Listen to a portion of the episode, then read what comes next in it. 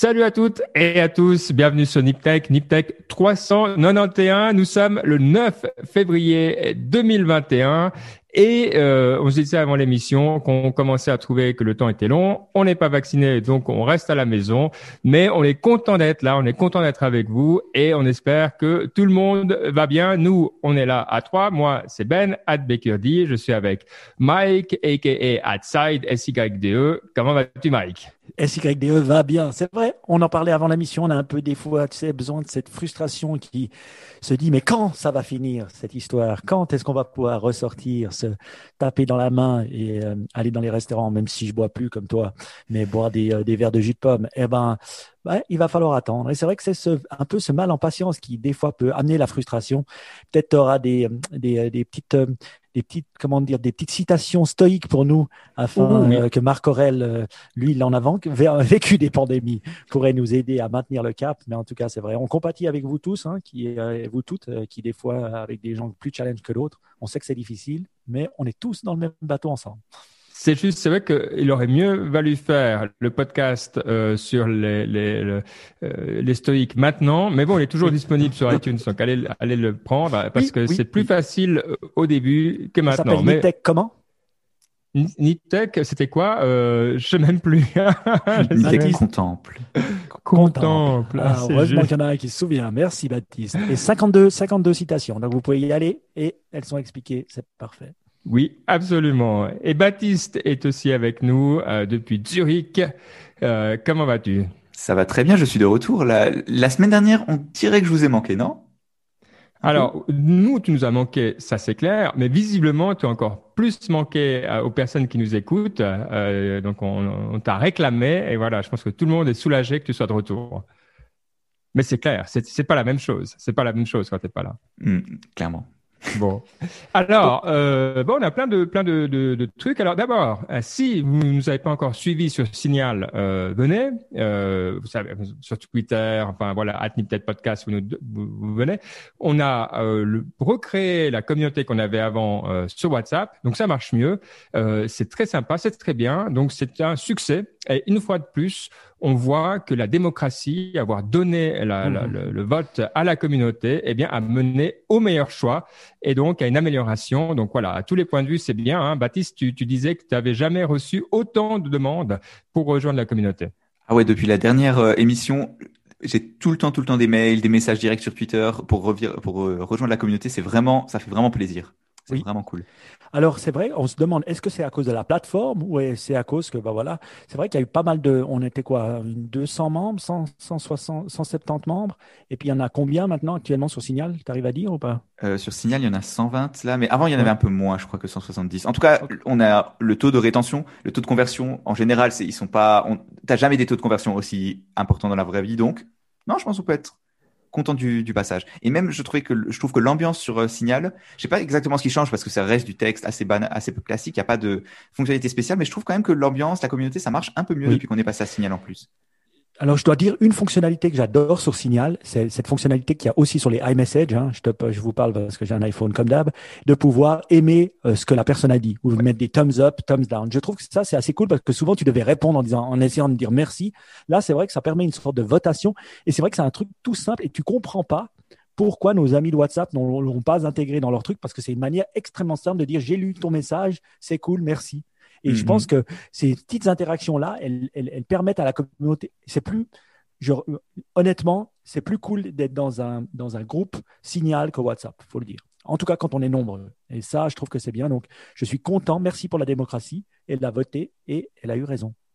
Oui, alors il y a une autre euh, app qui est presque autant en feu que notre groupe Signal, probablement, allez, on va dire autant pour être généreux, c'est euh, Clubhouse. Alors je vous en avais parlé, on avait parlé il y a deux semaines hein, que tout le monde en Allemagne semblait euh, Clubhouse. Bon, bah, il semblerait que ça soit aussi venu dans les pays francophones ou, que ça soit juste plus visible maintenant. Donc, on, on, y est, on est sur Clubhouse.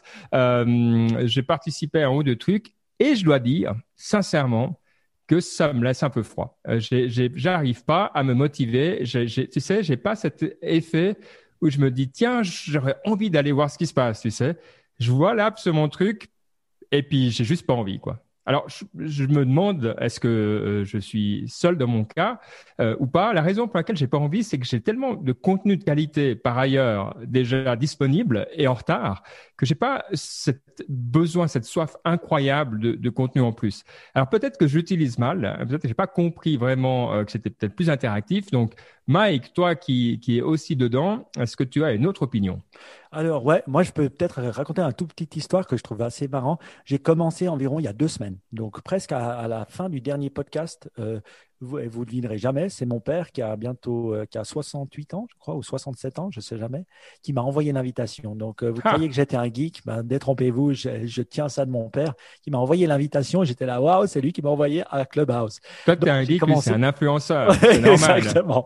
Donc, il m'a envoyé ça et puis j'ai commencé. Et puis, c'est vrai que directement, bah, j'ai essayé de partager avec la communauté, de faire rentrer les gens une chose qui est vraie, c'est que quand on regarde le contenu, il faut s'abonner à des chaînes qu'on aime bien. Alors, si on aime la spiritualité, on clique sur spiritualité. C'est vrai qu'actuellement, le contenu qu'on voit en top, c'est souvent s'améliorer, le business coaching, les choses comme ça. Alors, une chose qui est intéressante, c'est qu'on entend du, du, contenu, des fois de qualité. En tout cas, si le contenu n'est pas de qualité, les gens parlent bien. Je veux dire, moi, je croyais que ça allait se parler par-dessus, que ça allait être un bordel monstre. Alors que non, les personnes parlent bien, s'expriment bien. Je suis étonné des questions, je suis étonné de l'interaction. Tu sens que c'est, pour moi, c'est un peu ce début de Twitter. J'y ai pensé, puis c'est vrai que je, lisais la, newsletter de ben, ben, Benedict Evans et il disait exactement là. On a cette même sensation qu'on est dans un nouveau médium, un peu comme ça, qui cherche, mais que on est tous heureux d'être là, polis, gentils entre nous. Alors, j'ai vu des gens euh, assez connus parler. Jesse Itzler en étant un, hein, euh, qui, euh, qui est un, mais c'est toujours sur un peu la même thématique, la réussite, comment mm. réussir, comment ci, comment ça. Alors, il y a d'autres choses qui commencent à se mettre en place. Francophone, j'en ai pas vu des masses d'incroyables. Euh, j'ai participé moi-même à quelque chose avec euh, Pierre Journel qui a le podcast euh, Guitare avec lequel on a parlé comme ça pendant pendant 15 minutes. Tu es aussi venu Ben. J'ai trouvé l'interaction vraiment cool. Ça c'était c'était le seul moment vraiment cool que j'ai vécu sur Clubhouse mais parce que tu as participé. Donc pour moi, en fait, ce que je pense, c'est Clubhouse, ça peut être un, une super extension à la Need Tech Nation et à notre communauté. Parce qu'on peut être tous ensemble, se parler, se poser des questions sans se sauter dessus. Mais je, je, je pense une chose, et après je me tais j'ai assez parlé, c'est que je, je pense que c'est celui qui utilisera le plus l'app et qui sera le plus présent maintenant qui gagnera. Donc, je vous encourage tous à y aller maintenant, hein, les francophones. Hein. Et si vous voulez, vous avez des choses à dire et vous pensez que vous, c'est un médium qui vous plaît, y allez maintenant et passez du temps. Parce que euh, passer un quart d'heure, ça suffit pas. Quoi. Il faut passer des heures et des heures sur ce machin. Et c'est peut-être ça que t'as pas, Ben, ou que t'as pas envie de dépenser. Du temps. Ça me fait penser, tu sais, quand tu me dis ça, faut être tout de suite, faut y aller à fond, c'est Gary Vaynerchuk. Oui. il y est d'ailleurs, et il en parle. il y a, il y Gary. Il est partout, de toute façon. Gary V, ouais, bah oui. Non, mais c'est vrai, c'est vrai que qu'il y a quelque chose de particulier qui se passe, ça c'est évident. Euh, il y, a, y, a cette, il y, a, y a quelque chose, quoi. C'est vrai que c'est bien fait, c'est, c'est propre. Effectivement, la qualité audio, tu vois aussi que c'est le bon moment. Tu vois que les gens, pourquoi c'est sur iPhone? Parce que les gens ont de la thune, donc ils ont des, le casque iPhone, le machin, donc la qualité est bonne. Moi, j'ai jamais, enfin, j'ai pas été beaucoup, hein, mais sur les deux, trois fois où j'ai été, j'ai jamais entendu quelqu'un qui avait un son dégueulasse avec un bruit de fond, puis le chien qui gueule hein. derrière, ou toi. Donc les gens font attention euh, et ils ont le qualité, le matériel qui va avec. Mais c'est la question effectivement qui se pose quand tu démocratises. Est-ce que tu peux survivre à, démocratiser ça? Est-ce qu'il y a besoin? Bah Sûrement, vu qu'ils ont un modèle de, de, VC derrière. Tu peux l'enregistrer aussi, hein, parce que j'ai eu un, une fois où il l'enregistrait, je crois qu'il y avait un, Andy quelque chose qui parlé d'un livre, une personne très bien, un, professeur de Wharton, franchement, les questions étaient incroyables, et il l'enregistrait. Donc il y a la possibilité d'enregistrer. Euh, il y a aussi une possibilité, m'expliquait Pierre Journel, euh, je, je sais, je sais pas, il, il mettra dans le, le, groupe euh, Signal, mais il y a, il y a une espèce de, de, de truc que tu peux brancher pour pouvoir brancher ta guitare ou brancher un micro et pour pouvoir enregistrer comme un espèce de, de hmm. device. Et euh, euh, je me souviens plus du nom, mais c'est quelque chose qui te permet d'être un peu plus, euh, voilà, un, peu plus qu'autre que les sons. Alors je vous raconte l'histoire. J'étais dans mon lit en train de m'amuser avec Clubhouse. C'était vendredi ou samedi soir, je me souviens plus. Et euh, alors ma femme était à côté. Tout d'un coup, et tout d'un coup, je parlais. Puis elle était là, mais tais-toi, tu fais beaucoup de bruit. Donc toute manière, tu intervenais comme ça, très très fort. Et puis elle m'entendait. Donc en fait, tu dois, tu dois aller te cacher, je sais pas où, pour pour jouer à Clubhouse. Question, j'ai assez parlé. Baptiste, est-ce que dans ton groupe d'amis de geeks euh, de l'EPFL, tu en entends parler ou dans ton groupe d'amis, tu as entendu parler de Clubhouse? Pas trop, tu sais, c'est pas le, enfin, c'est plutôt l'exclusivité de Clubhouse, elle est pas autour de, de geeks, mais plutôt de gens, tu vois, adeptes des réseaux sociaux et de un peu de, de la fame autour de ça. Et donc c'est pas vraiment le genre de cercle où les gens ont, Clubhouse. En plus, beaucoup, peu de gens des iPhones, parce que faut rappeler, Clubhouse c'est uniquement sur iPhone pour l'instant, donc ça, ça limite aussi le, les gens. Genre par exemple moi, du coup, je peux pas l'avoir. C'est pour ça que, des gens de qualité, que des gens de qualité. C'est ça. Oui. Et, euh, et l'autre chose d'ailleurs, si vous voulez des invitations, sans vouloir inciter, mais sur la Nip Tech Nation, il y a pas mal d'invitations qui circulent, donc encore une raison de venir, quoi. Oui, oui. Exact. Bon, mais c'est vrai, hein, moi, je sais pas, euh, c'est des petits mondes euh, qui sont émus par ça. Aux États-Unis, c'était le cas. En Allemagne, c'est aussi le cas. C'est, c'est peu de gens, mais très actifs, qui évangélisent beaucoup le truc. Euh, bon, on va voir. C'est, c'est intéressant. C'est toujours J'aimerais cool dire de deux voir choses un nouveau euh, média comme ça. de très important et de très intéressant. C'est que pour une fois, c'est pas que des gens blancs, hommes comme nous. Il y a beaucoup de femmes et beaucoup de gens de la diversité qui sont présents et ça je trouve génial et je pense que la plateforme les pousse aussi ils font un gros gros effort euh, à ce niveau-là et ça je trouve génial euh, bon, on pourrait dire aussi que bah voilà, c'est les, les, stars américaines, euh, notamment du sport, qui ont poussé aussi Twitter hein, à devenir ce qu'elle est. Mais là, on voit vraiment un réel effort de, de voir de la diversité, que ce soit masculin, féminin, et que ça soit de différents contextes. Et ça, c'est vraiment génial à voir. Donc, j'aime bien moi. Euh, il, Hmm. Alors qu'il n'y a pas que du négatif à Clubhouse pour le moment. Ok. Bon, bah, en tout cas, euh, voilà, euh, faites-nous part de votre ressenti. Si vous avez des chaînes que vous aimez bien, ou mieux encore, si vous faites du contenu vous-même. Et puis nous, on finira bien par faire un petit euh, nip tech impromptu euh, sur Clubhouse, ça c'est assez certain. Un de ces jours, Mike, je laisse driver le truc, Yes. euh, vu que tu es plus adepte que moi. Euh, bon, une autre communauté qui a fait beaucoup, beaucoup, beaucoup parler d'elle euh, ces derniers temps, c'est nos copains de Wall Street, euh, Wall Street Bet. Alors, on va pas revenir dessus. Hein, c'est ce groupe Reddit. Si vous avez manqué euh, le, la GameStop saga et, et Wall Street Bets, euh, il faut aller écouter euh, le rendez-vous tech qu'on a parlé en long, en large et en travers. Euh, c'est euh, intéressant, euh, surtout euh, pour l'impact que ça a sur euh, nos usages euh, numériques, en particulier de, de Robinhood. Et puis, je pense que ça nous a enlevé une certaine euh, illusion à beaucoup de monde, des gens qui qui s'intéressaient pas plus que ça euh, sur comment ces nouvelles apps euh, euh, pouvaient fonctionner. Donc Robinhood, ça permet de faire du trading gratuit. Et puis, ben oui, alors on sait, hein, quand c'est gratuit, c'est toi le produit, mais pers- personne n'avait expliqué euh, dans Robinhood comment j'étais le produit.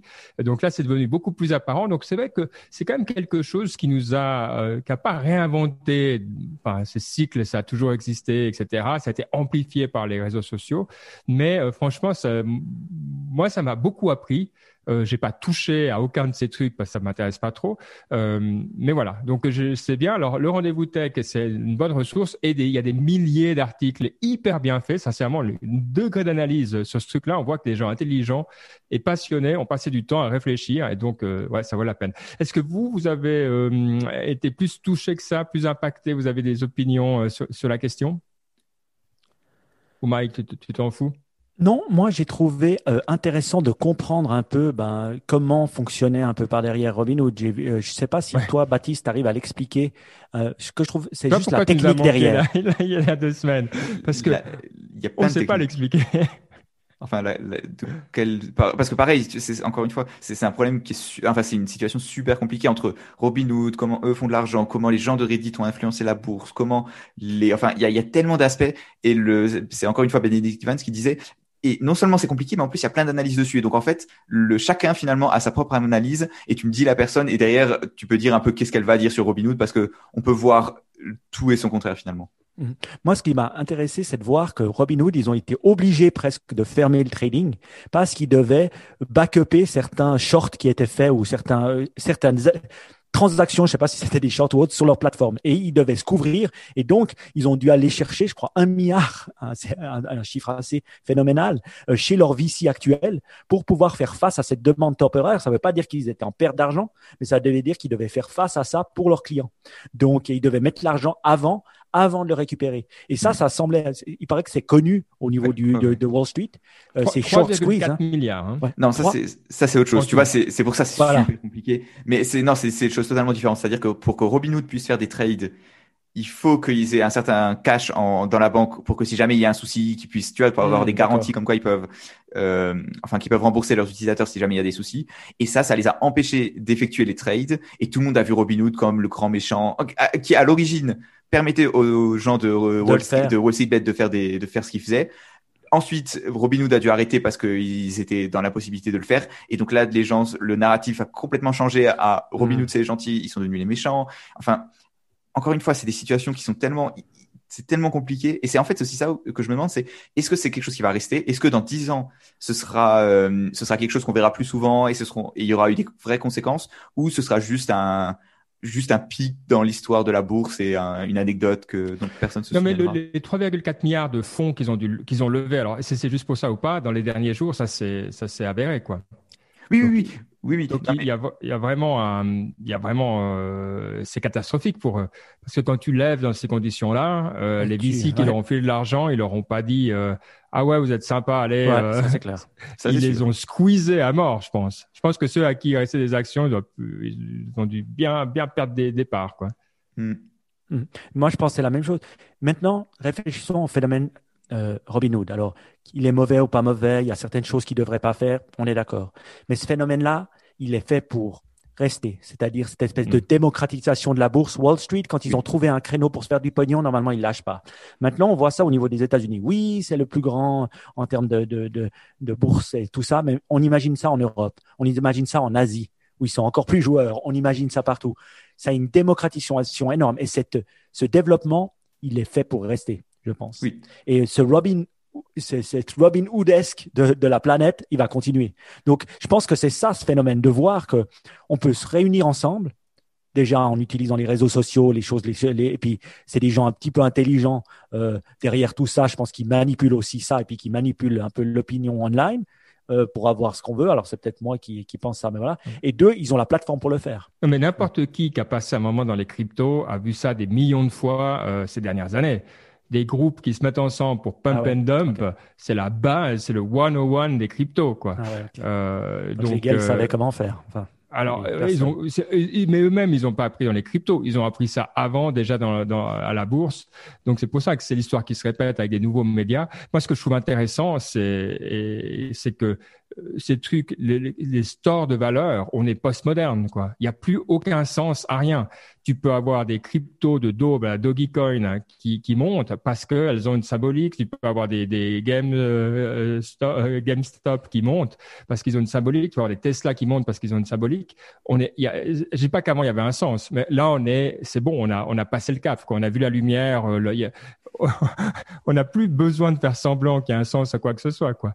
Donc, euh, moi, trouve ça fascinant. Hein. Euh, je ne sais pas comment on regardera derrière, euh, parce que de nouveau, j'ai l'impression que c'est pas incroyablement neuf, mais qu'on vit quelque chose qui, qui va, qui est le signe d'une époque, ça c'est clair. Ouais, Je rappelle quand même à tout le monde que ce qu'on entend parler, et pas seulement en Suisse, hein, mais dans plein d'autres pays, c'est que les gens ont beaucoup d'argent hein, en savings actuellement. Pourquoi? Ils, ont plus, moins, ils sont moins partis en vacances. Beaucoup des rachetés, hein, ou de, ou de, de, de, comment, on, comment on appelle ça en France? Pas des rachetés, mais euh, non, mais quand tu es en, chômage partiel payé par le gouvernement. Chômage partiel. Ouais, chômage partiel. Ben voilà, on l'a trouvé. Et, et, donc tout ça fait que les gens ont des savings. Ils sont allés moins en vacances, moins au restaurant, moins assis. Ils l'ont. Donc ils le dépensent. Beaucoup de l'argent le, mettent dans la bourse. Donc, de dire, ah, bah, il n'y a pas de savings, oui, il y en a. C'est la question, c'est où est-ce que les gens les mettent? Et euh, moi, je trouve intéressant. Ben, justement, je me suis dit, allez, maintenant, j'y vais. J'ai pris, j'ai mis euh, un petit peu d'argent sur. Euh, attention, ça va chuter maintenant que j'ai mis de l'argent dedans sur Peloton et sur Airbnb. Moi, depuis le début, je voulais mettre sur Peloton. D'ailleurs, euh, j'ai vu, j'en ai, toujours parlé. Moi, je m'en fous. Même si ça perd de l'argent maintenant, j'y crois à 10 ans, à 20 ans. Et puis, dans 20 ans, je les aurai encore, ces actions. Donc, allez Peloton, continuez à grimper, allez Airbnb, parce que moi, je crois en ces produits. Et puis, euh, c'est comme ça que je vais penser maintenant. Je vais faire un peu plus comme Warren Buffet, où je vais prendre des trucs, des positions dans les, dans les, dans les produits dans lesquels je crois. C'est beau. Il y en a un qui n'a pas de problème euh, d'argent en particulier, c'est Jeff Bezos. Alors évidemment, il est parti à la retraite, enfin il va partir bientôt à la retraite, remplacé par quelqu'un qui était connu dans le milieu, mais pas mhm. forcément plus que ça du, du, grand public, qui est Andy Jassy, qui était le, le, le CEO de AWS. Euh, intéressant de voir les, les, les titres, hein, toujours. Il était CEO, il n'était pas directeur, ou il n'était pas chef mm. d'unité, ou il n'était pas, il était CEO. Donc voilà, ça montre aussi la puissance, l'importance et la liberté euh, qui est donnée à AWS. Euh, Et donc, comme toujours euh, dans ces cas-là, Bezos va devenir executive chairman. Bon, ça c'est le, on va dire le playbook habituel normal. Il va, il a quoi, 100, allez, bientôt 200 milliards si tout se passe bien de fortune. Donc, ça va bien se passer pour lui. il y avait une question intéressante que tu posais, euh, Baptiste, euh, là-dessus. C'était est-ce que euh, la prédiction que tu fais, Mike, de savoir que AWS serait bientôt scindé d'Amazon, c'est pas quand même mauvais signe quand tu vois que c'est enfin mauvais signe. Quand c'est Andy Jassy, donc le gars d'AWS qui prend la tête, c'est pas pour immédiatement se scinder de, de cette partie-là de la société. Alors qu'en dis-tu? Donc c'est une remarque intelligente parce que c'est Baptiste qui a mis la note de l'émission. Moi, je, je fais que de le répéter là. C'est vrai, c'est vrai, c'est vrai. La question, ça veut dire que potentiellement, ils vont pas le faire par eux-mêmes. On va devoir leur forcer le bras. Mais forcer le bras, il y aura. Je veux dire, le gouvernement américain, euh, il, il, a cette politique-là actuellement. Les gens qui sont à sa tête le pensent, donc euh, ça va se faire.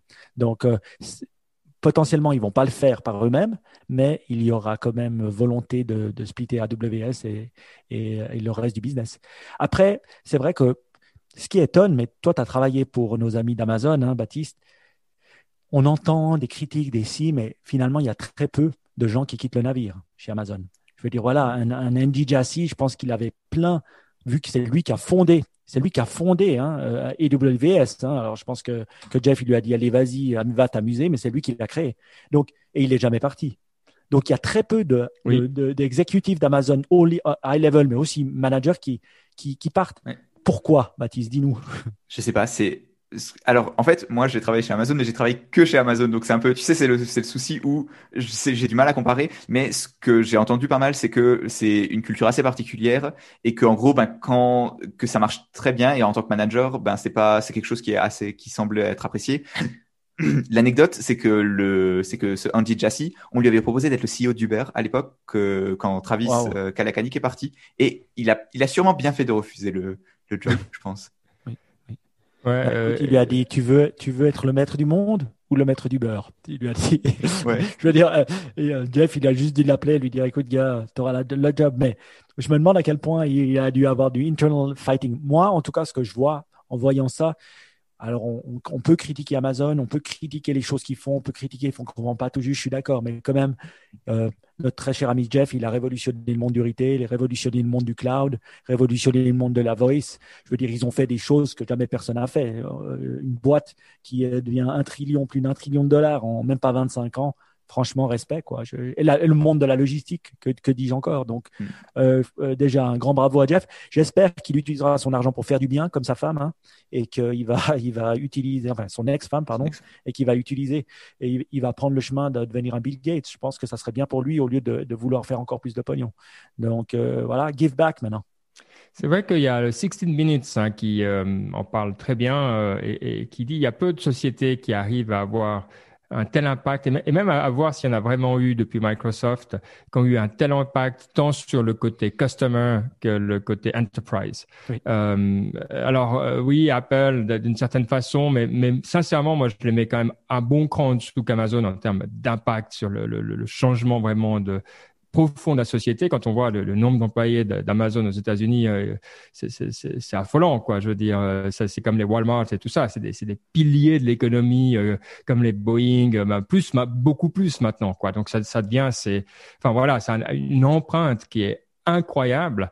Et en même temps, euh, ça a une empreinte dans la technologie qui est incroyable. Euh, ce pari d'AWS, quand on, on, se retourne, c'est c'est soufflant. Donc euh, c'est vrai, moi j'étais retourné dernièrement euh, sur AWS, alors parce que depuis longtemps j'avais pas besoin de coder.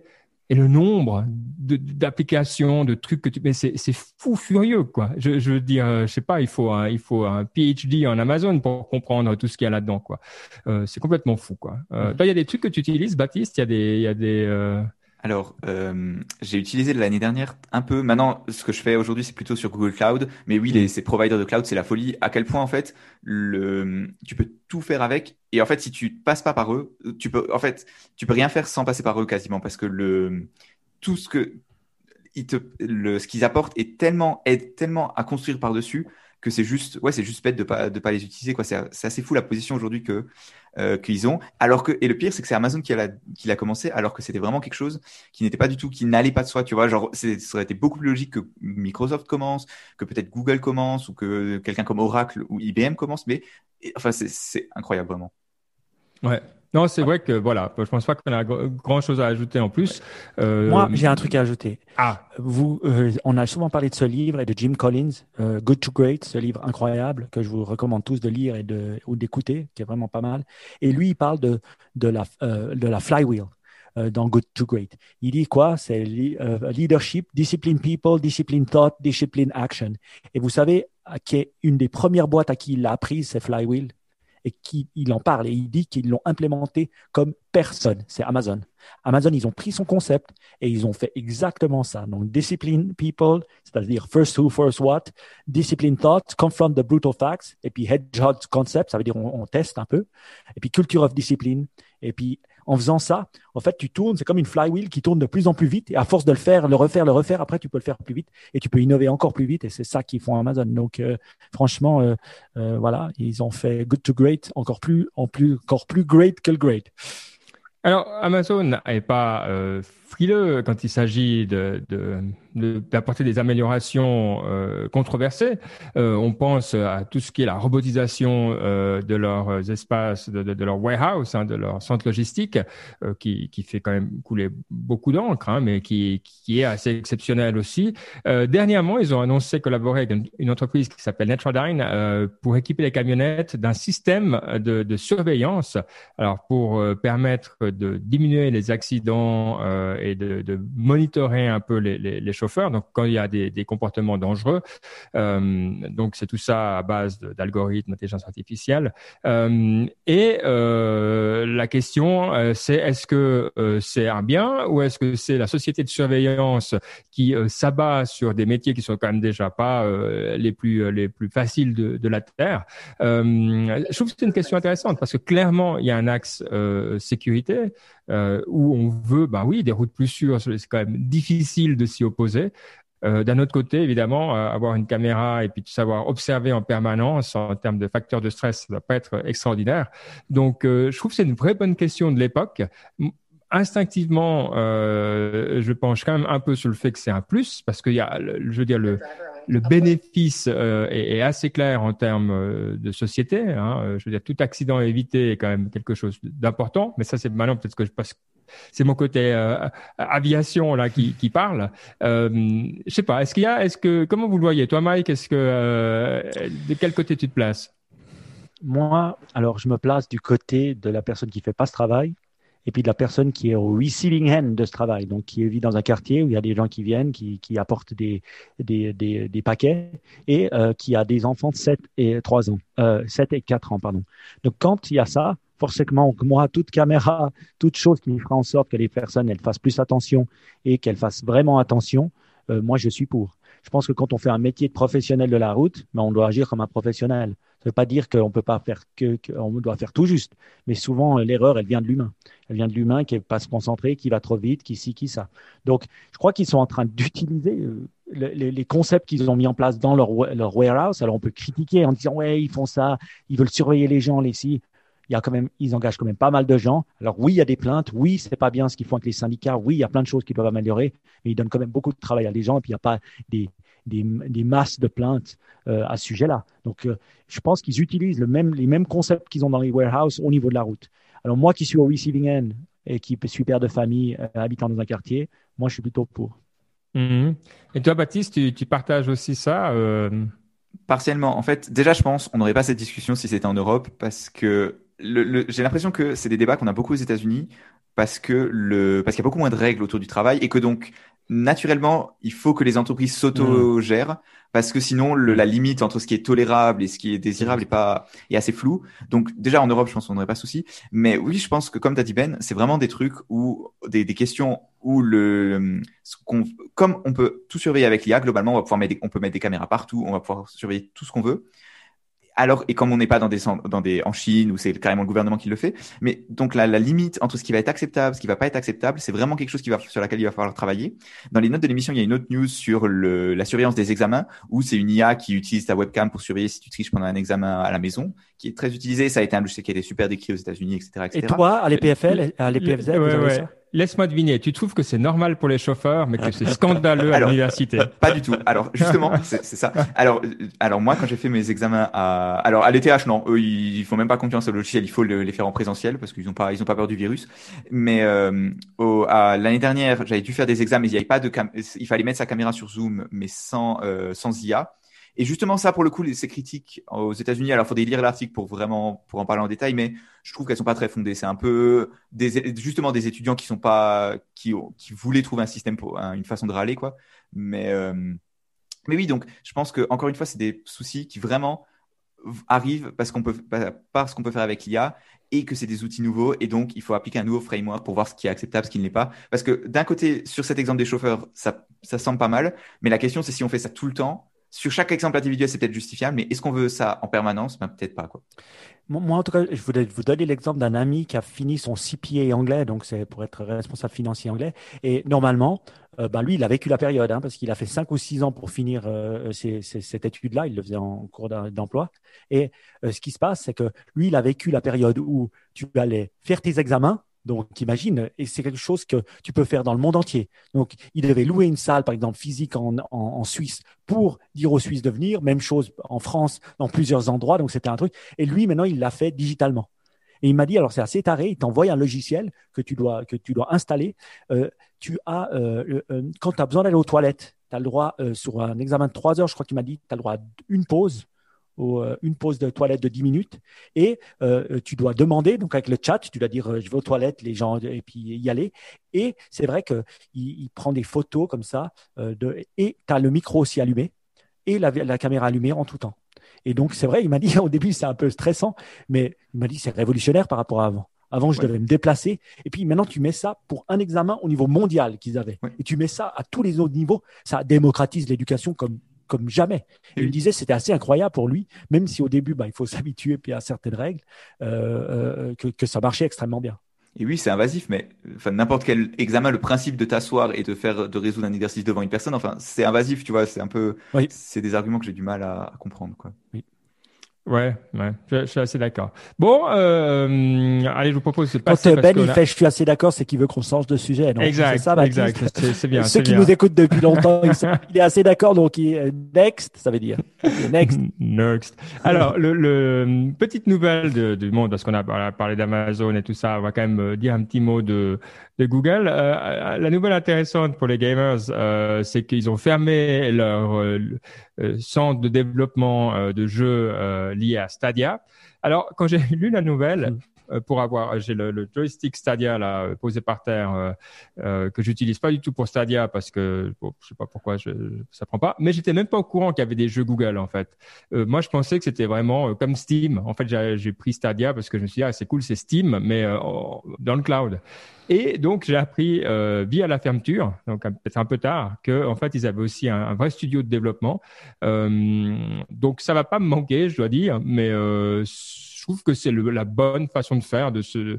Enfin, il y a plein de développeurs de jeux. On n'a pas besoin de plus de développeurs de jeux. Euh, par contre, on a besoin d'une plateforme comme Stadia ou une autre, hein, mais qui fasse ce que Stadia fait. Donc, euh, pour moi, euh, j'étais pas plus triste que ça, quoi. Alors, Mike, je te pose pas la question parce que pas un gamer. Toi, Baptiste, tu, tu partages ce point de vue?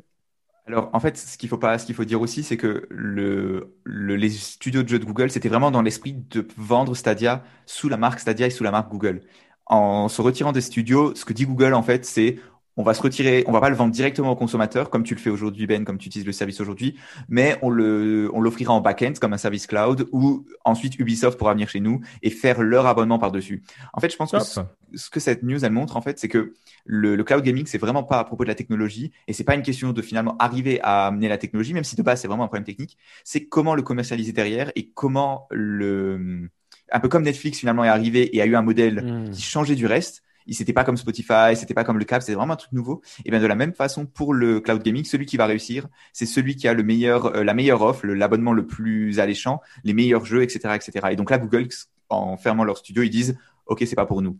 Et, et pour l'instant, en fait, ceux qui gagnent d'ailleurs dans ce jeu-là, dans cette histoire-là, bah, c'est Microsoft, alors que pour l'instant, ils n'ont pas de cloud gaming. C'est ça qui est intéressant. Avec leur, ils ont un service qui s'appelle le, le Game Pass, qui est super populaire parmi les gamers, parce que justement, parce que l'offre est intéressante, mais dans l'absolu, il n'y a pas forcément de besoin de, de cloud gaming. Quoi. Ouais. Bon, euh, ouais, voilà. Mais l'autre nouvelle, parce que, qui, qui, a retenu mon attention, euh, c'est euh, la, la, substitution des cookies. Alors, Bon, comme tout le monde, j'ai un intérêt direct à ce qu'on n'aille plus jamais de cookies parce que j'en ai ras le cul de ces bannières euh, qui apparaissent chaque site puis qui prennent les trois quarts de l'écran maintenant euh, en disant euh, choisis les 22 options que tu es d'accord de partager. Euh, d'accord, donc c'est très cool. Donc si on pouvait tuer les cookies une fois pour toutes, je serais content. et je lis dans, dans, les notes et là, Baptiste, j'aimerais bien que tu nous expliques un petit peu le, que alors Google annonce une efficacité de leur nouvelle technologie qui est à peu près équivalente. Hein, ils disent à 95 de, de l'efficacité des, cookies. Alors, euh, j'ai toujours un petit pincement au cœur quand je vois des chiffres comme ça. Euh, quand tu es petit, euh, 95%, c'est cool. Quand tu fais des, milliards et des milliards, 5%, euh, t'as pas envie que ça ait un impact sur ton chiffre d'affaires. Alors, c'est pas que faudrait voir qu'est-ce qu'ils entendent par ces, pourcentages-là, mais bref, comment est-ce qu'ils le font et comment est-ce qu'ils arrivent à, à la conclusion que c'est plus ou moins égal? Alors en fait, ce qu'il faut, pour revenir un peu en arrière, les cookies, c'est une façon de partager entre les différents sites les informations des gens qui les visitent. C'est-à-dire que grâce aux cookies, différents sites savent que je suis passé sur ces différents sites, que j'ai ces intérêts, etc. C'est en, quelque sorte pour pouvoir traquer entre les sites. Et c'est vraiment ça qui est important. Il y a beaucoup d'aspects aux cookies, mais c'est celui-là qui est particulièrement délicat et qu'on veut enlever parce que du coup, ben, ça permet de traquer, ça permet d'avoir des informations super importantes. Le, je fais juste une petite digression. Le New York Times, ils ont un très bon article où ils montrent pendant les, l'attaque du Capitole, Incroyable. suivre les gens Incroyable. en train de marcher dans Washington pour aller du rallye Trump au, mm. au Capitole. Enfin, c'est, c'est absolument flippant. Franchement, je suis pas très sensible aux vies privées et tout machin. Mais alors, pour le coup, là, ça fait vraiment froid dans Ils ont trouvé carrément les noms des gens après. Ouais, enfin, et, sans avoir des, des, des, du data euh, du FBI. Hein. ils ont trouvé les noms des gens, ils ont trouvé après comment ils se sont déplacés dans les États-Unis. Moi, moi j'ai halluciné quand j'ai lu cet article, j'ai lu juste avant. C'est une vieille nouvelle hein, parce qu'ils avaient, ils avaient déjà réussi à le faire euh, il, y a, il y a quelques temps. Je crois quand même qu'on en avait parlé. En, gros, euh, tant que tu es dans la masse, tu penses c'est cool, mais fatalement, tu vas faire quelque chose euh, qui est différent des autres. Et là, on croise. Même chose, j'imagine, euh, c'est la même chose. De, chacun de nos ordinateurs, même si on a tous Chrome, même si on a tous Windows, etc., on a tous une extension, un truc qui fait qu'on est unique et qu'on a une empreinte qui est plus ou moins unique. Quoi. Hmm. ouais, exactement. Et donc le et donc pour enlever ces, ces cookies, pour changer, pour avoir une nouvelle technologie, Google ce qu'il propose, c'est en gros un système où tu euh, où tu poules les utilisateurs ensemble et avec du machine learning, tu figures euh, leur, tu, tu, tu rends compte de leurs intérêts, etc., etc. Et donc ça permet d'être beaucoup plus privacy safe parce que tu as beaucoup moins d'informations. Et comme tu as des poules d'utilisateurs qui sont pas énormes, ils parlent de quelques milliers de personnes, bah, ça permet quand même de faire du tracking assez efficace.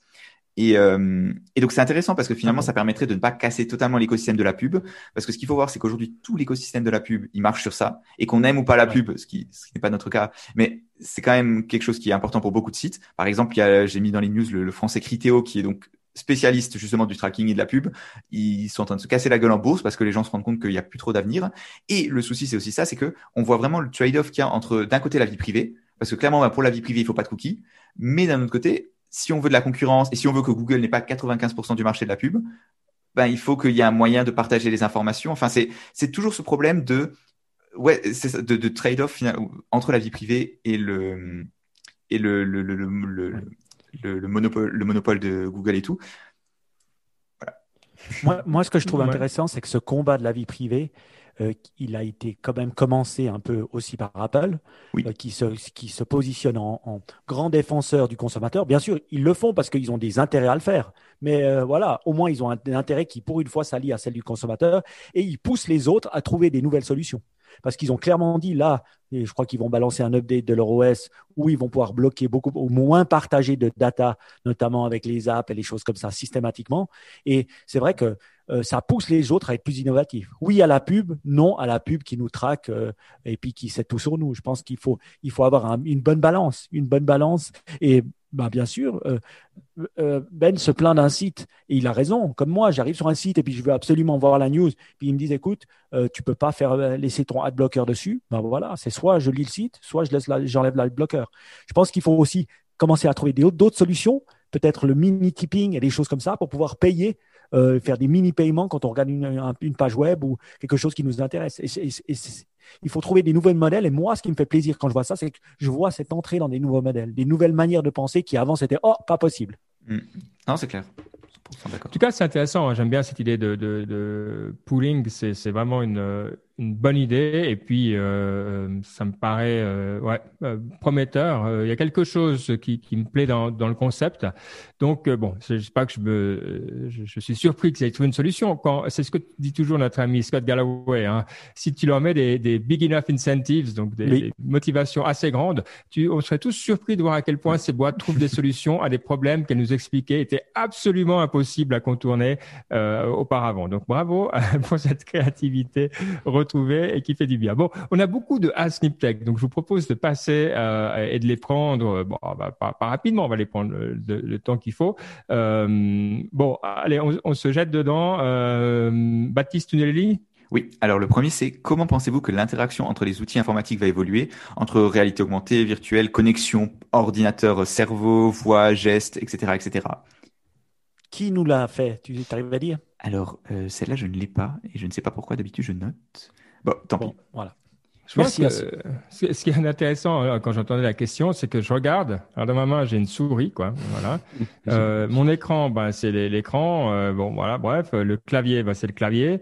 Euh, c'est des technologies qui étaient là, quoi, dans les années 60. Hein je pense à souris, peut-être arriver un poil après. Euh, donc, euh, c'est pas un truc qui a l'air très facile à, révolutionner. Euh, évidemment, c'est mieux intégré, il n'y a, pas de souci la voix, ça prend, mais c'est pas non plus que ça remplace. Ça fait euh, un peu de trucs en plus, mais c'est pas quand même incroyablement euh, plus sophistiqué. Euh, on attend euh, la, la, la, réalité augmentée avec Mike depuis depuis Niptech 42, donc on va encore attendre un moment.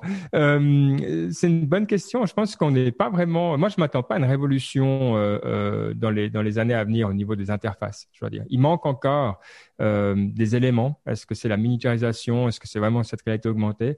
Mais ouais, je m'attends pas à quelque chose d'incroyable. Moi, je dirais une chose, c'est que la révolution, elle vient petit à petit. Nous, des fois, on regarde l'histoire en se disant, ah ben voilà, la révolution, mais elle vient en bougeant. Je trouve une chose qui, quand même, se modifie et puis qui s'est encore plus amplifiée, c'est quand même la voix. Alors, on pourrait dire, oui, mon Alexa, il marche bien, il va s'allumer, attention. Euh, mon Siri, un petit peu moins bien, mais quand même, on a fait des pas dans la direction de la voix. Moi, ce que je trouve aussi, on a fait des pas cette année en 2020, c'est dans la qualité de la voix. Avant, on avait vraiment des micros de merde. On est en train de euh, parler de Clubhouse, justement. Et eh ben là, c'est une des raisons qu'on voit. Pourquoi Parce que les gens arrivent à s'exprimer sans avoir euh, du background noise ou des choses comme ça. Donc, je pense qu'au niveau vocal, on fait des, progrès. Après, les choses du futur, je pense qu'il y aura plein de choses. Oui, le AR, oui, le VR, oui, les lunettes potentiellement, mais elles vont un peu aller euh, pair à pair et puis elles vont s'embrancher les uns dans les autres.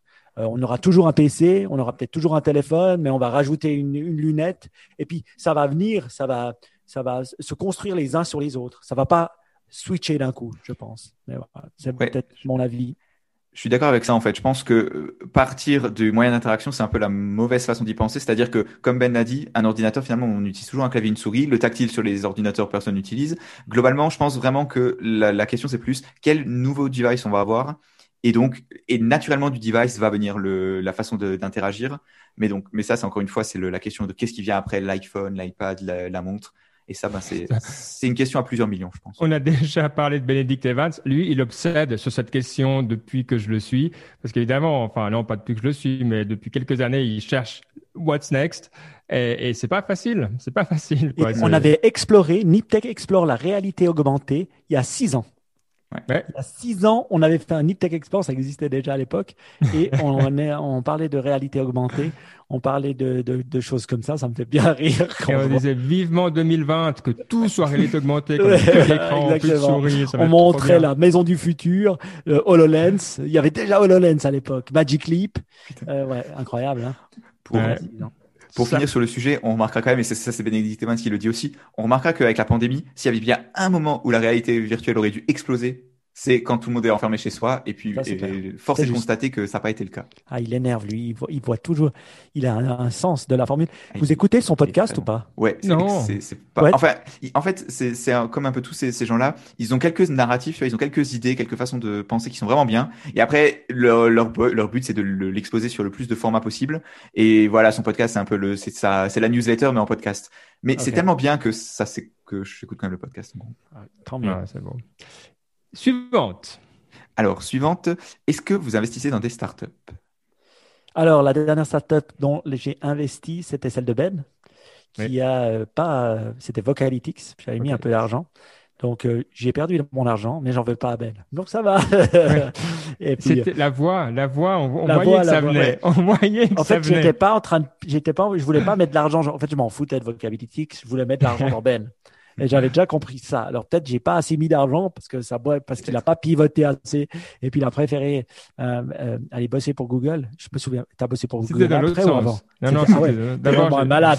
T'es vraiment un malade. Non, j'ai rien compris. J'ai rien compris, c'est vrai. T'étais bossé pour Google avant, oui, c'est vrai. Donc euh, après, c'est vrai que euh, non, j'investis pas dans des startups. Pourquoi? Parce que j'avais pas accès à AngelList. J'aurais bien mis un peu d'argent et puis su- suivre les, les gens dans AngelList, mais en tant qu'Européen, je ne pouvais pas le faire. Et donc, je ne me suis pas intéressé à, à, à ça. Donc, euh, mais Ouais, c'est j'aimerais les- bien le faire. C'est les marchés privés, c'est très dur. Enfin, c'est pas, c'est pas du tout quelque chose comme investir en bourse où tu vas voir euh, le premier founder et tu lui donnes 1000 dollars, quoi. C'est vraiment, c'est un processus compliqué et tout. C'est pas, enfin, c'est pas, c'est pas du tout Ouais, comme mais avec bourse. AngelList, tu pouvais mettre Non, la mais- thune. Bon, mais tu pouvais existe en suivre, Suisse, mettre hein. 10 000 dollars, genre 10 000 dollars, et tu suivais tous les deals de Jason Calacanis. Et puis, Ah, euh, ah oui, tu mettais de l'argent dans son fonds. Oui, mais c'est différent. dans du son fond. Oui, oui, c'était super différent, fond. tu vois. C'est genre, Ouais. tu, ouais. C'est pas, de tu vas pas une dans une startup en, particulier mettre de l'argent, quoi.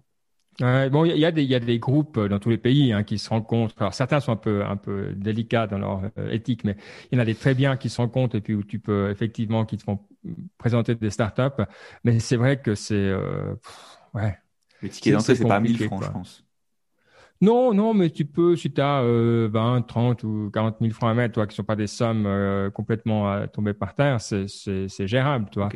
Mais euh, non, c'est vrai que moi, c'est pas, c'est pas euh, quelque chose qui m'intéresse. J'attends, moi, je, me, je, je mise sur Mike. Quand Mike il commencera à investir de manière massive, euh, voilà, euh, bah, j'ai dit, j'ai- investi. Mais oui, un jour, euh, j'investirai. Euh, si j'ai la possibilité de l'avoir, Bon, mais une date. Mike. On fait, on fait le, comme euh, dit Tony Robbins. Quand? Ouais, oh, allez, quand? Ah, Je sais pas, je pense, je me, je me laisse jusqu'à mes. euh, encore, je pense qu'à mes 50 ans, je vais commencer à investir. J'en ai 43. Ok, donc 2028, give or take. Ça, ça, fait, ça fait loin. hein. Peut-être j'aurais plus l'envie de- d'investir dans des startups. Moi, ce que j'aimerais, c'est avoir le Robin Hood des startups.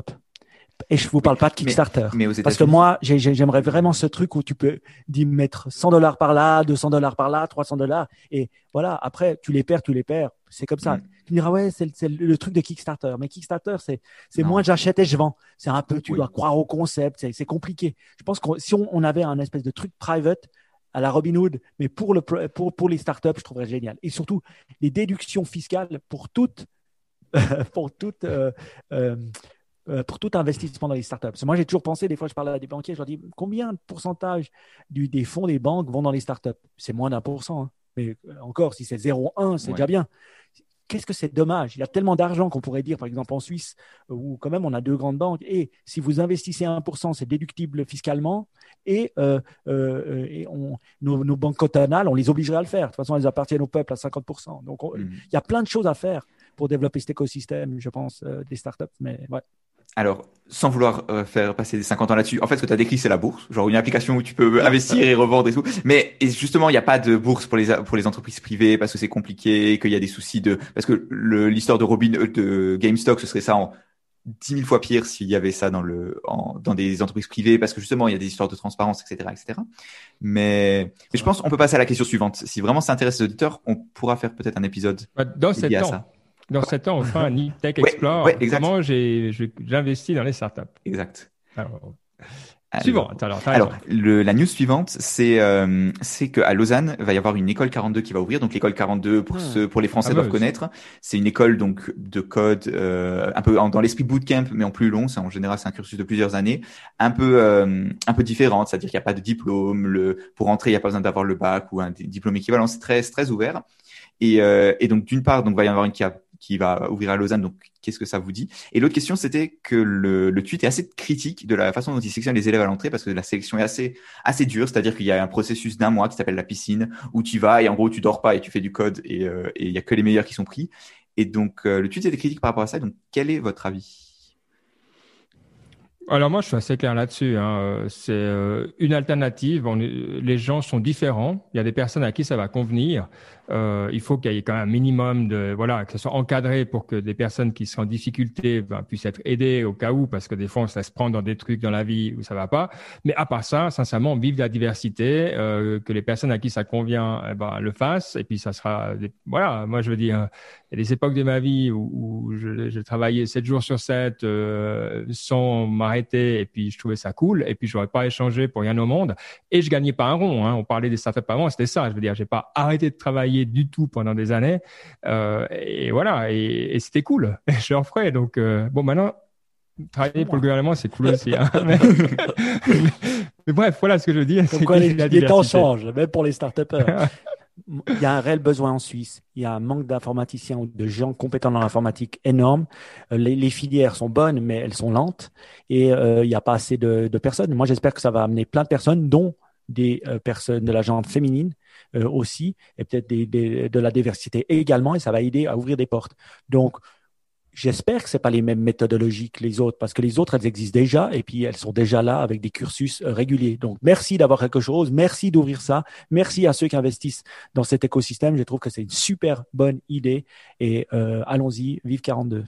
Je suis d'accord. Alors, je voulais juste rajouter un point sur le, la sélection qui est dure. C'est que le, souvent, on a tendance à oublier quand on parle de, des aides, de, des technologies pour l'éducation. Je sais pas si vous vous souvenez, il y a quelques années, les MOOC, c'était la grande mode et tout. Il y a, il y a beaucoup, il y a vraiment, j'ai l'impression qu'on oublie que l'éducation, mais il y a beaucoup, l'éducation supérieure, il y a beaucoup, beaucoup, une grande partie, ben, c'est la sélection, c'est bête, mais finalement, si on apprenait que des compétences, euh, je passerais pas cinq ans à l'ETH, tu vois. C'est, si tu veux, si c'était que une question de compétences et de, à la fin de ton cursus, tu dois avoir un certain nombre de, de choses que tu sais, veux dire, l'éducation supérieure ressemblerait pas du tout à ça. Et les MOOC, ça fait longtemps que tout le monde utiliserait ça. Malheureusement, c'est un peu comme ça que la société marche. Ben, l'éducation supérieure, c'est beaucoup, beaucoup de sélection. Et je suis pas sûr que la façon dont 42 sélectionne ses élèves soit pire que ce que font d'autres écoles aux États-Unis où c'est sélectionné un peu par l'argent et par euh, le et par beaucoup de travail aussi. En Suisse où tu, si tu vas à l'université, tu travailles beaucoup aussi. Donc non, franchement, je pense que c'est un peu, c'est quelque chose qu'il faut pas oublier quand. Alors, Moi, j'espère qu'on va sortir justement de ce, modèle, ce modèle, ce modèle grandes écoles, ce modèle-ci. Moi, je pense que justement, 42, j'espère que ça, ça, casse un peu ce modèle. Ça laisse les personnes qui n'ont qui pas forcément fait le cursus euh, euh, standard, la porte d'entrée, en se battant pendant un mois. Et euh, j'engageais des personnes au niveau informatique, au niveau du support. Et puis, j'interviewais deux personnes aujourd'hui, puis ça me faisait rire parce que je me disais, finalement, je m'en foutais un peu de ce qu'ils avaient fait. Ce que je, voulais savoir, c'est leurs compétences et ce qu'ils avaient à résoudre, qu'ils aient fait à A, B, C, D écoles. Ce que je voulais, c'est est-ce qu'ils avaient la compétence et deux, est-ce qu'ils avaient eu à un moment donné des, entreprises ou des, euh, je sais pas, des postes qui validaient leurs compétences. Alors, si tu as des écoles comme ça ou des, LinkedIn profiles qui valident tes compétences parce que tu l'as fait, eh ben tant mieux. Ça te fait bypasser les écoles parce que si tu as appris tout seul le soir à coder et que tu codes mieux que tout le monde, qu'est-ce que je m'en fous que tu aies fait un diplôme? Je veux dire, tant que tu, je sais que tu le sais. Mais c'est ce savoir, comment je sais que tu sais sans avoir le diplôme? C'est ça qu'on n'a pas encore réussi à valider. C'est sûr. Le souci, c'est que il y a aussi, il y a, enfin, sans vouloir passer des heures là-dessus, mais aussi toute une partie du jugement de la personne, de sa capacité à travailler et tout, qui est déjà juger des compétences, c'est super dur. Mais alors juger en plus de, de, de ces choses plus larges et de, de l'aptitude finalement des gens à travailler, c'est des choses que je pense en fait on sait juste pas le faire, tu vois. Et dans le monde du code, l'informatique, c'est des choses auxquelles on peut passer à travers parce que pareil, tous ces projets de d'école, de MOOC et tout, c'est majoritairement dans ces domaines-là parce que c'est là qu'il y a des, un besoin le plus grand main d'œuvre. Mais dans les autres domaines, ça existe juste pas, tu vois. Nous, on utilise une plateforme, je sais pas si vous la connaissez, qui s'appelle eSkills, e s k i l l e s.com. Et puis, euh, c'est marrant, mais c'est assez, c'est assez, assez simple. Tu sélectionnes des skills, donc E S-K-I-L-L-S d'une personne. Par exemple, tu, tu, veux un codeur ou tu veux un demand planner ou tu veux, je sais pas, quelqu'un d'autre dans, dans, dans, le marketing. Et tu as pas mal de métiers et tu peux, tu peux sélectionner des questions déjà toutes faites dans ce domaine, hmm. plutôt dur, moyen, voilà. Tu peux faire, faire dans les langues et tout ça. Et quand tu as trois candidats, tu fais ça, en, je, je vous jure, en cinq minutes, c'est fait. Et après, tu juges comment? Tu donnes aux trois candidats, moi je l'ai fait, donc c'était assez drôle, tu peux juger sur qui a eu les meilleurs résultats, mais qui va vite ou pas vite. Tu vois, tu peux mesurer sur plusieurs critères. La rapidité, les Alors, c'est une manière de dire les compétences, mais au moins tu testes quelque chose, parce que sinon, tu, crois juste et puis tu testes pas vraiment.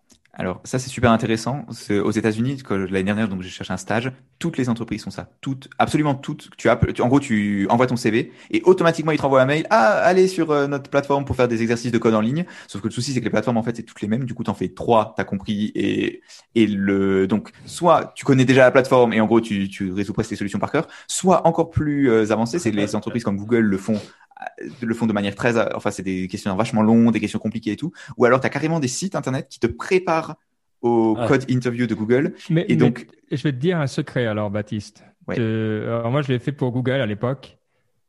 Ce, ce pas-là, il sert pas à filtrer euh, sur ton savoir. Il faut vraiment merder pour filtrer. Ouais. Ce pas-là, il, il fait que 50 à 60% ou 70% des gens qui disent qu'ils sont intéressés, ils font jamais l'exercice. Donc, tu dégages 70% de branleurs gratuits, quoi. Après, si tu as de la chance, tu dégages encore la poignée qui a vraiment répondu de la merde. Mais en gros, euh, c'est pas, c'est ton interview, il n'a pas commencé encore à ce moment-là. Oui. Mais après, tu as encore une interview qui, en général, il, se bat. Enfin, de ce que moi j'ai vécu et de ce qu'on m'a dit, c'est que tu as aussi, es aussi après, tu as une interview avec, une, avec un, un ingénieur encore une fois du code ou des skills assez spécifiques. Et ça, les gens s'entraînent beaucoup, beaucoup aussi sur des sites internet qui font ça, enfin qui te font payer et tout pour te préparer. mais ça, c'est ça, c'est le vrai interview. Le, premier interview de la plateforme avant, c'est euh, personne ne saura jamais ce que. Ben, je vais vous donner un truc que j'ai entendu des Navy Seals. Les Navy Seals, maintenant, ils sont assez connus. Hein, tout le monde veut être un Navy Seal, machin, machin. Il y a plein de centres d'entraînement, des trucs, des machins, des des si. Euh, finalement, ils ont exactement le même nombre de fail rate qu'à l'époque. ou de success rate. Malgré que tout le monde sait les exercices qu'il faut faire, ils, savent qu'ils vont porter des trucs, tout le monde connaît les exercices. Eh ben, ils, peuvent s'entraîner, il n'y a pas de souci. Eh ben, le, le success rate, il est le même. Donc, tu sais, finalement, euh, tu les tries quand même, hein, les gens. Donc, euh, parce que le blood, sweat and tears, c'est dur, c'est dur à faire. Donc, il n'y a qu'une partie de la population qui va être capable de le faire. Le reste, c'est bye bye. Peut-être. Bon, dernière question parce qu'on va avancer et après passer à la partie inspiration. Oui, alors la dernière question déjà, je crois que tu avais dit Ben, c'est la première question qu'on a reçue sur LinkedIn, donc chapeau pour ça déjà. Bravo. Et alors en fait, c'est une question sur, c'est assez technique, assez spécifique, ça s'appelle RINA, R-I-N-A, comme ça se prononce. Et euh, en fait, c'est quoi? C'est un protocole un nouveau protocole pour l'Internet. C'est-à-dire qu'aujourd'hui, l'Internet, comme vous le savez peut-être, c'est basé sur le protocole qu'on appelle, qu'on appelle TCP/IP. Et mhm. donc, c'est des protocoles qui ont été euh, créés dans les années 70 par la par l'armée américaine. Et en gros, à l'époque, ils se sont dit bon, il nous faut un réseau euh, de communication décentralisé. De là est arrivé TCP/IP, mais mais jamais avec le but de, de créer l'Internet qu'on connaît aujourd'hui. Pourtant, ben, c'est resté. Et donc, en fait, aujourd'hui, ce qui se passe, c'est que les protocoles de base de l'Internet sont très euh, sous sous-optimaux. Il y a pas, il y a, des, il y a des questions de sécurité, des questions de, de, de, de, de juste d'efficacité qui sont pas, qui sont vraiment pas optimales avec les protocoles qu'on a aujourd'hui. Et donc, le, dans le poste que, dans la question qu'on a, la personne argumente un peu pour le fait qu'on devrait en France commencer à mettre en place ce protocole et tout. Et, euh, et c'est intéressant comme, euh, comme rhétorique, c'est un peu la même d'ailleurs qu'on a pour la 5G, ou comme quoi il faudrait euh, se dépêcher pour la 5G parce qu'après on va être en retard et que le, les Chinois vont nous dépasser. Et c'est toujours des, c'est intéressant comme pensée, mais je pense qu'il y a vraiment une limite à ça, c'est-à-dire que à un moment, les gens ils sont en France, ils sont pas en Chine, et même si ça a peut-être aidé certaines startups à se développer, c'est des choses qui sont de le fait d'avoir un environnement technologique qui les, les, aide et montre les nouveaux usages. Globalement, c'est plus de l'infrastructure et c'est pas et c'est pas révolutionnaire et c'est loin d'être une question de, de, géopolitique. Je sais pas si. en tout cas, ça aussi, non? Intéressant de d'entendre parler. Moi, je connaissais pas Rina, j'en avais jamais entendu parler. Et même cette problématique n'était pas vraiment quelque chose à laquelle je m'étais intéressé. Donc voilà, en tout cas, si vous voulez euh, en savoir plus, c'est un bon angle. Et puis, ben, on sera content dans quelques années de pouvoir dire, on en a parlé dans Niptech 391 et maintenant, ça sera euh, comme Mike, qui sera investisseur depuis longtemps. Euh, et voilà. OK. Alors, je vous propose de passer à la partie inspiration. Merci à toutes et à tous pour vos questions à Niptech. On adore les recevoir. Donc, euh, n'hésitez pas. Et on en a plus. Donc, merci beaucoup à vous. Hein. un plaisir, oui. Ça fait plaisir. Qu'est-ce que tu nous as euh, préparé, Mike, pour la partie inspiration? Et qu'est-ce qu'on fait?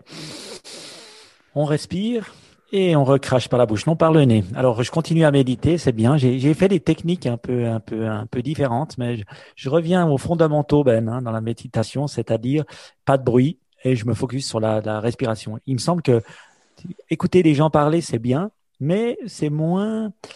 J'ai vu aussi que tu reviens aux fondamentaux quand je te suis sur Insight Timer et je préfère rester euh, dans, le, dans la respiration pure. C'est un plus bel exercice à faire pendant 12 minutes que d'écouter quelqu'un parler et se concentrer sur sa voix, je trouve. Donc, euh, je vous encourage tous vivement à continuer à méditer. Baptiste Toujours, toujours, toujours euh, avec, avec... Samaris. C'est je pense que le, le, alors il parle tout le temps lui, mais c'est vraiment une. Mais il parle lentement, heureusement. Ouais, mais c'est une approche qui est un peu différente, donc c'est pour ça je. Et tu crois une side timer pour comparer. Ouais, l'approche, il, faut le faire. C'est vraiment dur à, à dire, mais je, te conseille vraiment d'essayer. Pour le coup, ça vaut vraiment le coup. Au moins les premiers jours pour voir un peu la façon dont il aborde la méditation.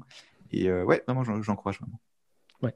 Et ben voilà, c'était ce petit, euh, ce petit clin d'œil à la méditation, surtout par ces temps qui sont incertains et qui sont ça où on s'enflamme pour un rien. Euh, je, je, trouve que voilà, ça aide et puis euh, ça, ça, ça m'aide. Je vois Insight Timer a dit que j'ai commencé en août et là je, je, je, je perdure, donc je, suis, je suis content, je suis content. Tu es fier de moi, Ben? Très fier. Très, très fier. Et il l'a dit avec l'émotion dans la voix, hein, vous avez entendu ça.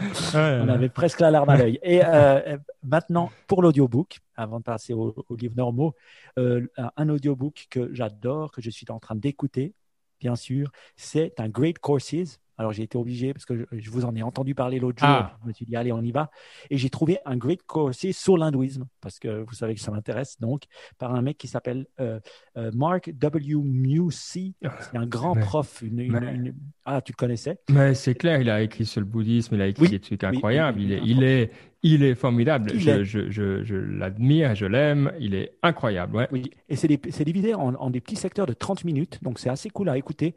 Toi, on se tape pas euh, deux heures et demie. Donc, ça fait un petit trajet en caisse et tout ça. Great World euh, Religion, Hinduism. Je trouve c'est sympa. Moi qui ai lu pas mal de bouquins ces derniers temps, je trouve qu'il synthétise bien, il explique bien. Un mélange d'histoire et puis de, de, de, spiritualité. Donc, euh, vraiment cool. J'adore. Great Courses. Vraiment génial. Oui, je crois que j'en ai plusieurs lui. vraiment, vraiment bien, quoi. Ouais. Oui.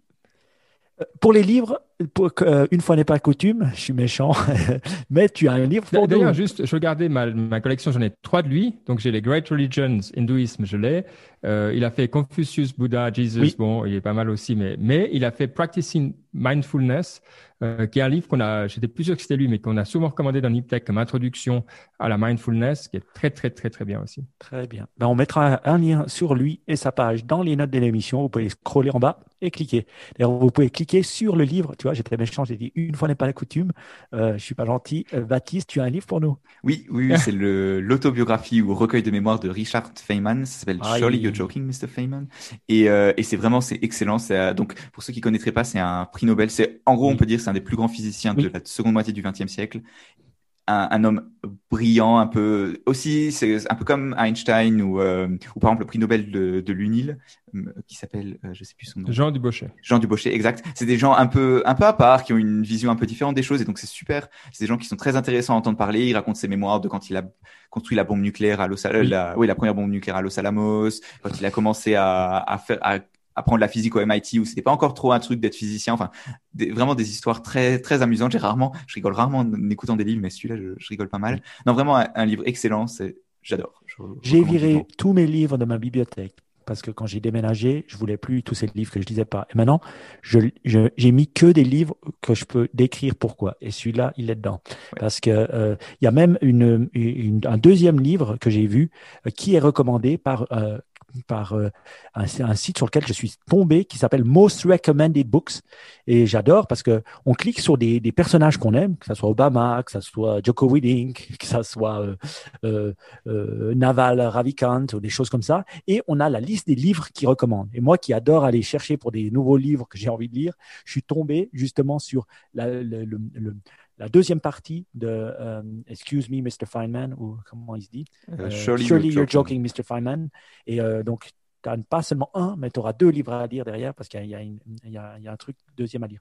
Mais j'adore, et c'était pour parler aussi de cette, cette, cette most recommended books.com. Allez sur le lien, hein, tapez dessus. Et je trouve que c'est assez cool de pouvoir relire les livres, recommander les autres, mais de manière facilitée, hein, pas aussi compliqué que ceux dans Goodreads où il faut euh, faire, faire un PhD pour comprendre euh, où cliquer. Mmh. Donc euh, j'aime bien, j'aime bien la facilité et j'aime bien aussi que c'est des personnes, ben voilà, qu'on côtoie en tout cas dans le monde anglophone. Et j'ai, franchement, j'ai, adoré les, livres. Donc allez-y sur cette plateforme. Un livre que je suis en train de lire, ah, une fois le pas coutume. Est-ce que vous connaissez Ramdas? Vous connaissez Ramdas ou pas? Ramdas, non? R-A-M-D-A-S-S. Alors, Ramdas est une personne très connue parce que c'était un des, euh, des, personnes qui était à l'époque, dans les années 60, avec Timothy Leary, qui était professeur à Harvard, et qui ont commencé à faire les tests sur les, en fin des années 50, début des années 60, hein, avant les hippies et tout ça, sur les psychédéliques. Et il le faisait à Harvard. Hein, euh, donc, euh, voilà. Et il faisait beaucoup de tests. Et cette personne, bah, qui a fait, il, il, raconte dans son livre plus de 300 tests avec des, des, des la psilocybine ou du LSD après, euh, ben lui, après, ben, il a un peu viré parce qu'il a vu qu'en méditant, euh, en ayant de la pleine conscience et des choses comme ça, ben, tu pouvais euh, avoir la même chose que ce qu'il avait fait 300 fois à, Harvard. Et c'était un sociologue, un psychologue. Et donc, il est devenu Ramdas suite à un voyage en Inde.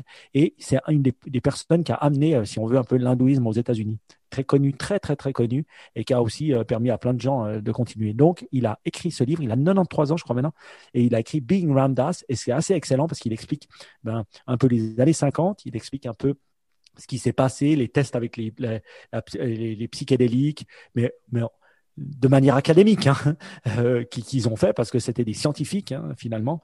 Euh, après, ils ont été discrédités, mais euh, ils le font. Et puis maintenant, il y a ce retour à, justement cette scientifisation de, de, des utilisations comme le LSD.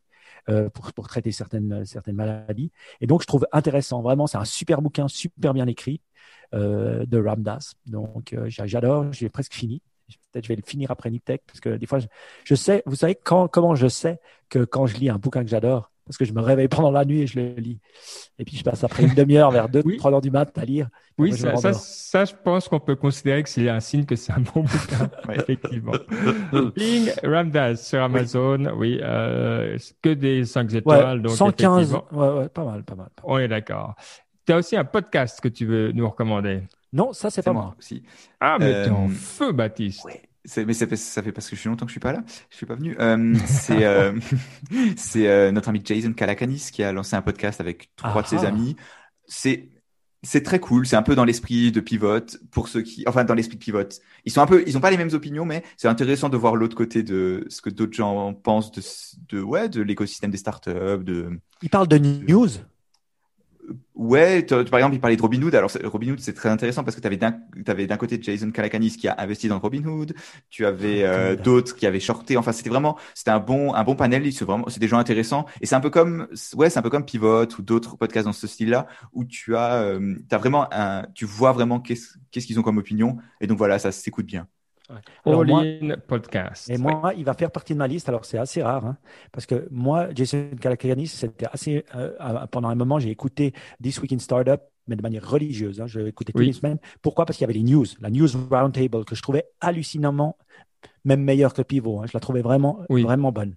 Ouais, peut-être meilleur que Pivot, peut-être pas. Mais euh, euh, et dès qu'ils ont arrêté, je ne sais pas ce qu'il a eu dans sa petite tête d'arrêter ça et puis de commencer juste à interviewer des gens. Et moi, j'ai arrêté après d'écouter le podcast. Et d'ailleurs, maintenant, il fait plus partie de ma liste. Alors ça, parce que David Sachs, je, le connais, euh, Chamas aussi, Friedberg, je crois pas. Donc je vais, il va faire tout de suite partie de ma liste. Merci beaucoup. Normalement, je devrais le savoir vu que je suis un fan de Jason, mais plus tant que ça. Les trois derniers épisodes ils, ils, sont pas très amis avec Kara Swisher et donc euh, et Scott Galloway, les, donc ceux qui animent Pivot. Et euh, je crois que les trois derniers podcasts, ils ont commencé en disant que oh on est premier des charts et on est devant Pivot et, et Sway.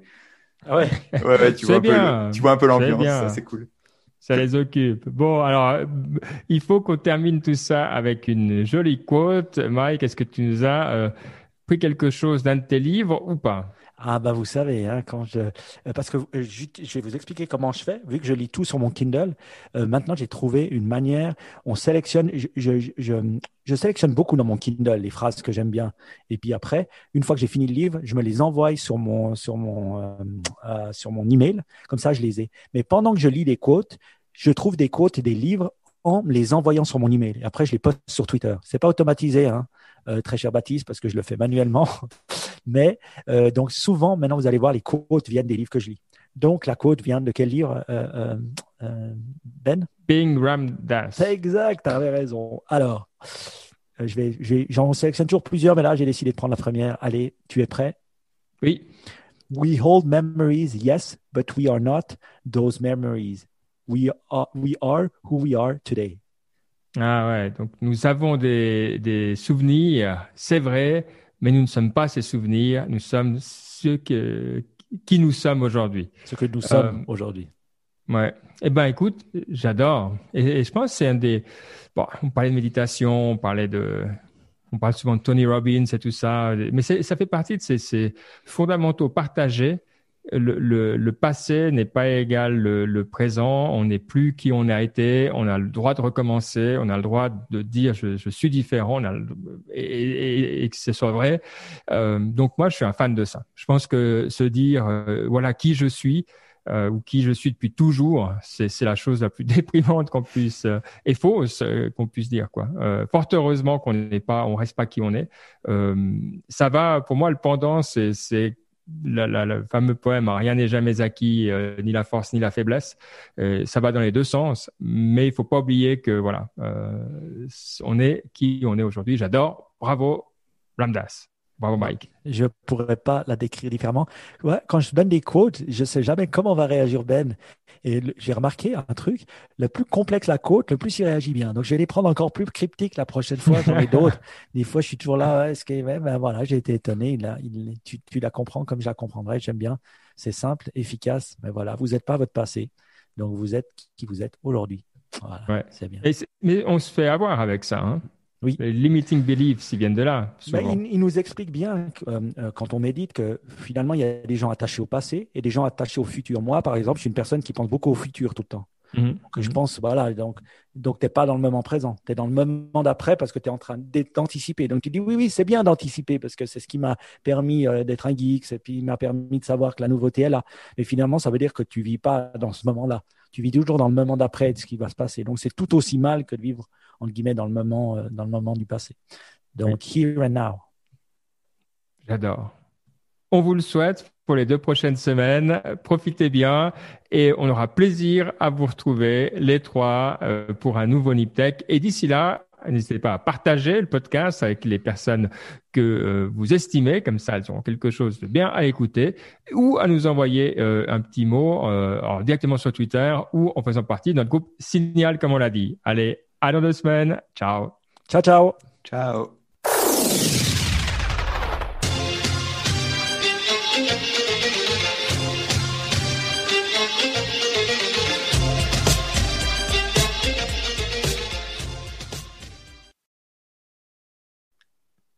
Top. Euh, comment on peut l'appeler? Il faut qu'on l'appelle euh, on peut pas l'appeler Baba Ramdas, mais Baba Ram quelque chose. Ah, Baba, alors là, je suis tout content. Baba, Baba en, hindou, ça veut dire euh, euh, père, mais c'est pas comme s'il s'appelle euh, père, mais c'est ça que ça veut dire. Il dit ça pour les gens de manière honorifique. Hein. Non, mais c'est son, c'est son compte Instagram, c'est Baba Ramdas. Ah ouais, ils sont, je sais. Mais Baba, en fait, c'est un truc que tu entends souvent dans les mots, dans les Indiens.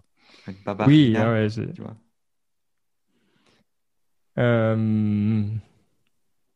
Qu'est-ce que ce serait Babaki alors? Babaji.